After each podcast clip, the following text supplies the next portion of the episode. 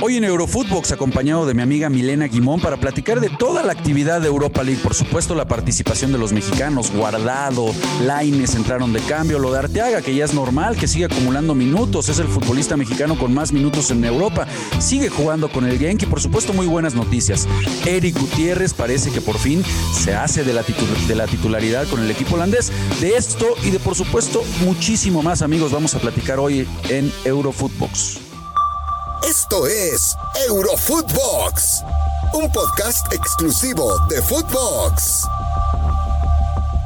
Hola amigos, ¿cómo están? Qué placer saludarlos y volvernos a encontrar en un episodio más de Eurofootbox. Y el día de hoy acompañado de mi amiga Milena Gimón para platicar de toda una jornada de todos los partidos que vivimos hoy en Europa League. ¿Cómo estás, Jimé? Muy bien, vale, Rafa. Un placer estar acá en esta semana de Champions que nos dejó unos resultados, la verdad, dignos de analizar como lo hicieron eh, en, estos días en este Footbox eh, Europa, pero en definitiva también hay mucha información respecto a Europa League porque puede ser el destino de grandes equipos que justamente están disputando la Champions como el Barcelona y el Atlético de Madrid. Pues sí, la verdad que es una, es una gran nota, ¿no? Ya lo que vimos en Champions, digo, lo del Barça que se va a tener que definir en tierras alemanas se ve realmente muy, muy complicado, más allá de que de que el Bayern vaya a jugar con un cuadro alternativo, querida Milena. Y por supuesto, el, el fracaso, hay que decirlo, fracaso rotundo del equipo que estuvimos diciendo que fue de los equipos que mejor se reforzó, o el que mejor se reforzó más bien de la Liga Española. Y bueno, ahorita lo vemos en el fondo al Atlético de Madrid.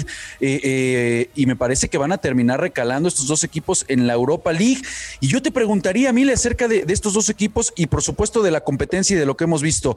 ¿Qué tanto les puede llamar la atención? ¿Qué tanto les puede realmente eh, pues endulzar el caer en una competencia a la que me parece que pues la han, visto de reojo y la han denostado pues desde hace muchos años, ¿no? No están acostumbrados a estar en este tipo de, de competencias. Bueno, yo, el Atlético de Madrid evidentemente ya la ganó hace poco también con el Cholo Simeone y es una competencia que seguramente no querrán revivir porque su, a ver, eh, lo que necesita el Cholo es ganar la Champions, que es el título que se le ha negado, ¿no?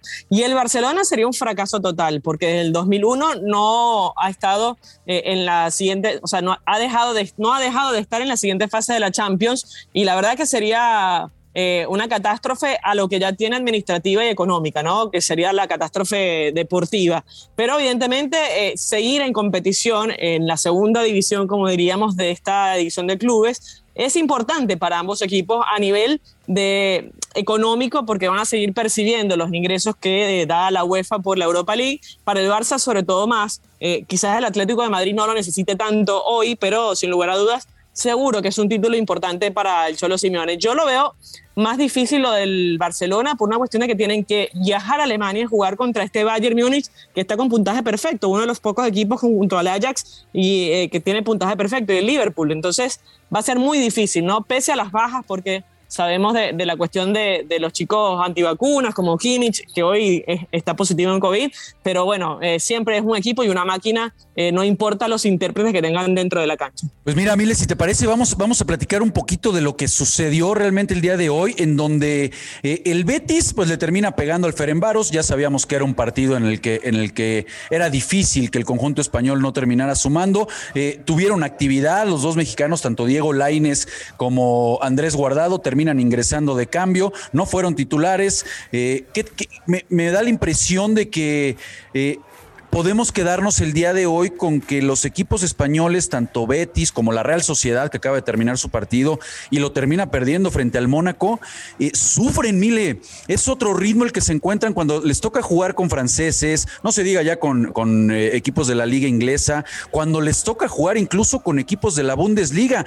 Creo que la liga española tiene que reflexionar en el ritmo, en la intensidad, en el músculo, porque no están pudiendo competir, por supuesto separando al Real Madrid y en su momento al Barcelona, pero eh, queda muy evidenciado que cuando te toca enfrentarte a equipos de esta liga, les está costando muchísimo a los españoles entrar en ese mano a mano, Milena. Eh, coincido contigo, y esto es un análisis que hay que hacer profundo de la liga, ¿no? Ha perdido muchos assets, por llamarlo de alguna manera, eh, muchos jugadores importantes, no solo por el nivel impositivo que tienen los jugadores en España, sino además por lo atractivo que terminan siendo ligas de menor nivel, pero de mejor eh, financiamiento, ¿no? Como el caso de la Liga AN, por ejemplo, no así la Bundesliga, que tiene quizás un tope salarial, pero la Premier también te da un poco más de ingresos. Yo creo que España ha perdido esto, ¿no? Perdió este último año a Messi, que es como el jugador que llamaba a los sponsors a la liga y además está perdiendo el punch con los equipos españoles, porque bien lo decías tú, el único el Real Madrid que sacó la casta en eh, la Champions, pero más allá de la victoria del Betis todavía le falta para poder alcanzar al Bayer Leverkusen, que es el primero de ese grupo G y lo veo difícil que acceda de manera directa la siguiente fase. Sí, jugó con el Leverkusen y se llevó cuatro el Betis, ¿no? Y por, y por eso es en donde anclava este, estos cuestionamientos hacia la liga. Después vemos la Real Sociedad. Eh, eh, tenía 17 partidos sin perder la Real Sociedad, Mile. Sabemos que marcha en segundo eh, lugar, solo, solamente por debajo del, del Real Madrid. solamente perdió con el Barcelona en ese inicio de temporada y después paso perfecto, con una de las mejores defensas de la liga. Y hoy, hoy lo exhiben prácticamente en cuanto al ritmo, en cuanto la explosividad, no pudieron con el vértigo del equipo, del, equipo del Principado de Mónaco y terminan, terminan eh, van a terminar eh, jugándose la clasificación frente al PCB. Van a recibir al PCB en Anoeta y tienen, están obligados a ir a ganarle al PCB.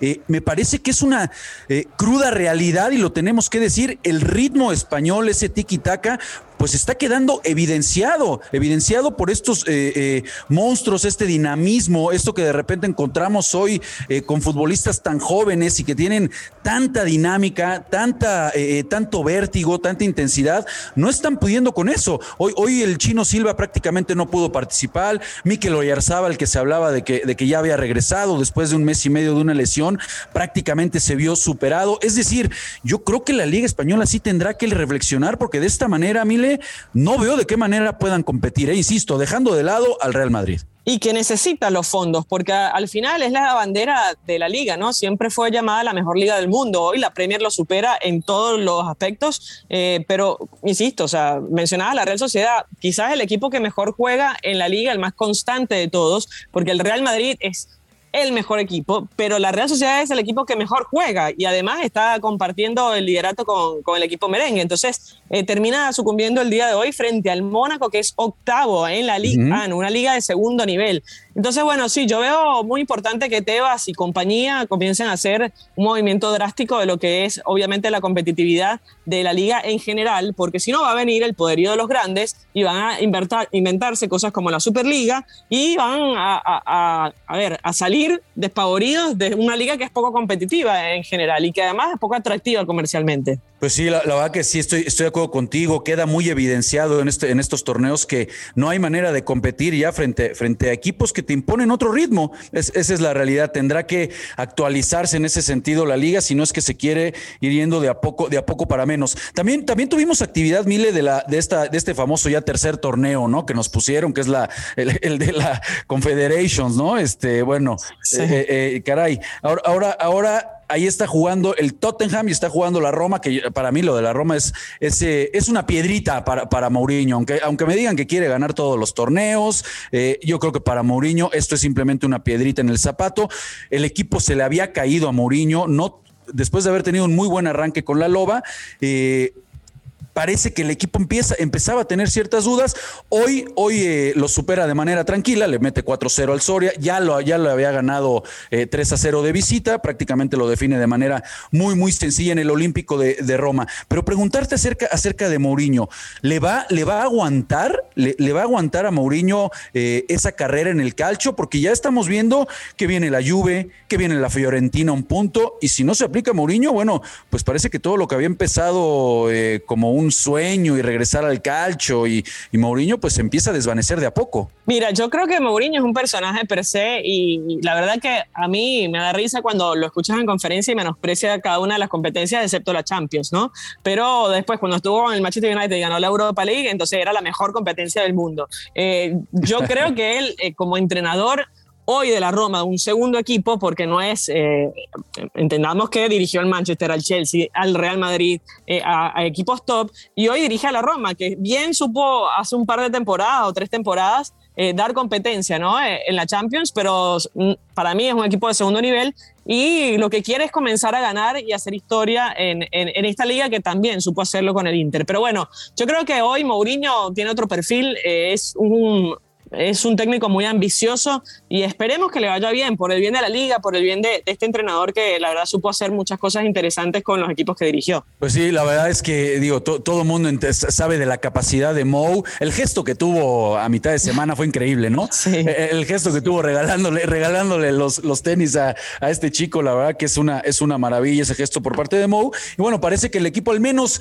eh, le sirve este, este partido, digo que no tuvo, insisto, mayor exigencia, pero le sirve para eh, calmar un poco las aguas acerca ya de la presión que se le estaba empezando a generar por los malos resultados o por los últimos traspiés que, que ha tenido en el calcio, ¿no? No, y porque te digo, está muy lejos de, pelear por el título, 10 puntos separan al Napoli de la Roma en el calcio y además está fuera de puestos de Champions para la temporada que viene. Entonces se le está complicando la situación, como bien lo decís, eh, pero, pero bueno, por lo menos está manteniendo eh, la permanencia en cada una de las, de las ligas que, que compite. En este caso, la Conference, que es una liga de, eh, a ver, es un torneo, lo diría yo, de, como de souvenir, ¿no? Porque está el Tottenham también que perdió, eh, el Tottenham de Antonio Conte que tampoco pinta bien. Pues era, lo que en su momento era la Copa Interloto, ¿no? Eh, eh, esa es la, realidad. Eh, pero bueno, la verdad es que sirve, sirve Mile con estos torneos que ya quiere hacer UEFA y ser más inclusivos y demás. de repente, yo no sé qué tanto les estorbe o les guste, insisto, este, a estos equipos como la Roma, porque por ejemplo, vamos a recalar con el, con el Tottenham. Y el Tottenham hoy te das cuenta que de repente, pues a lo mejor no, el problema no era en un Espíritu Santo nada más, porque llega Conte, pero hoy cae frente al Mura. Hoy, hoy tiene que ir a visitar al Mura y pierde dos por uno. Increíble. Uno no puede comparar solamente lo que va a Harry Kane, es toda la, es mucho más de la nómina de este equipo del Mura. Un equipo que apenas tiene un año, eh, diez, eh, es, tiene nada que, se acaba de, eh, que se acaba de organizar realmente. Y bueno, hoy vemos un equipo del Tottenham que llega y cae frente al Mura. ¿Cómo, cómo podemos tomar eso? Bueno, yo me estoy enterando de este equipo que existe el día de hoy y, mis disculpas a, a, toda la comunidad hincha del Mura, pero la verdad que lo desconocía y, la verdad que me sorprende. Eh, bueno, es el tipo Caravac en su momento cuando le dio el dolor de cabeza al Atlético de Madrid. Son equipos de bajo perfil, el Maribor, que también está en la misma liga que este Mura. Pero bueno, están para competir y si están acá es porque han hecho méritos. Y yo creo que no hay que subestimar hoy a ningún equipo que participe en una primera división de cualquier liga, sobre todo en Europa, que están bastante bien organizados. Pero esto es un llamado de atención para Antonio Conte más allá de que fue de visita, y esto también contempla dentro de las posibilidades, ¿no? Perder de, visitante, creo que es importante para Antonio Conte tratar de, de a, ver, de transmitir la idea lo más rápido posible, porque eh, está para competir en Premier, ¿eh? Eh, no está muy lejos de, de, poder soñar y animarse a competir en la Premier. Yo creo que hoy el Chelsea, el Liverpool, el Manchester City están un escaloncito por arriba de todos, pero tiene un, plantel y una calidad como director técnico para poder intentar animarse al final de la temporada. Como los demás van a perder seguramente jugadores por todas las competencias que tienen, bueno, por ahí el Tottenham tendría que olvidarse de esta conference y enfocarse todo en lo que es, por supuesto, la Premier. A, pesar de que, de que, hizo ciertos movimientos, juega de titular Harry Kane, juega en Don Belé, juega Dele Ali. Eh, eh, es decir, eh, es, un plantel que no se puede dar estos lujos y caer frente a estos equipos. Pero bueno, vengan más torneos inclusives para, para seguir incluyendo más y más partidos y más elecciones. Bueno, mi, querida Mile, ya sabemos que la maquinita no para y nos van a meter, bueno, partidos, nos van a meter mundiales. Ya, ya, no, no, para el fútbol, no importa la calidad del producto, ¿no? Pareciera que lo que les interesa ese eh, acomodé el lugar, seguir explotando la maquinita. Y, ni qué decir los jugadores que se quejan todo el tiempo de la cantidad de partidos, ¿no? Tres partidos a veces por semana. El Real Madrid, por ejemplo, tiene siete partidos en estos dos días nada más. Eh, va a ser tremendo cómo van a llegar fundidos a, a, final de año que viene cuando es año mundial. Así que vamos a ver cómo se rearma el calendario de cara a lo que va a ser Qatar 2022. Pues Mile, muchísimas gracias por, por acompañarnos en, este episodio de Eurofootbox. La verdad es que tuvimos muchos partidos. También platicarle a la gente que sigue acumulando eh, minutos Eric Gutiérrez con el PCB, que se va a jugar la clasificación, ya lo decíamos, frente al conjunto de la Real Sociedad. Es importante que Eric Gutiérrez siga acumulando minutos. También lo hizo eh, Arteaga con el Genk, que bueno, vamos a ver si ya el Tata Martino decide llamarlo. Mile, no sé por qué no lo quiere llamar. Es el futbolista más regular mexicano eh, que tenemos en Europa, pero bueno, vamos a ver qué termina sucediendo, Mile. Muchísimas gracias por acompañarnos. Y el Chucky Lozano, ¿no? Ayer vio Ayer, sí. minutos. Eh, sí, sí, sí. a pesar de la derrota 2 a 1, también es importante que siga consumiendo minutos en este Napoli que lamentablemente lleva una semana terrorífica. Pero bueno, eso quedará para análisis en las próximas fechas. Un abrazo, Rafa. Muchísimas gracias, Mile. Y a todos ustedes que como siempre se dan cita para escucharnos aquí en Eurofootbox, les mandamos un abrazo y nos escuchamos mañana, banda. Esto fue Eurofootbox, un podcast exclusivo de Footbox.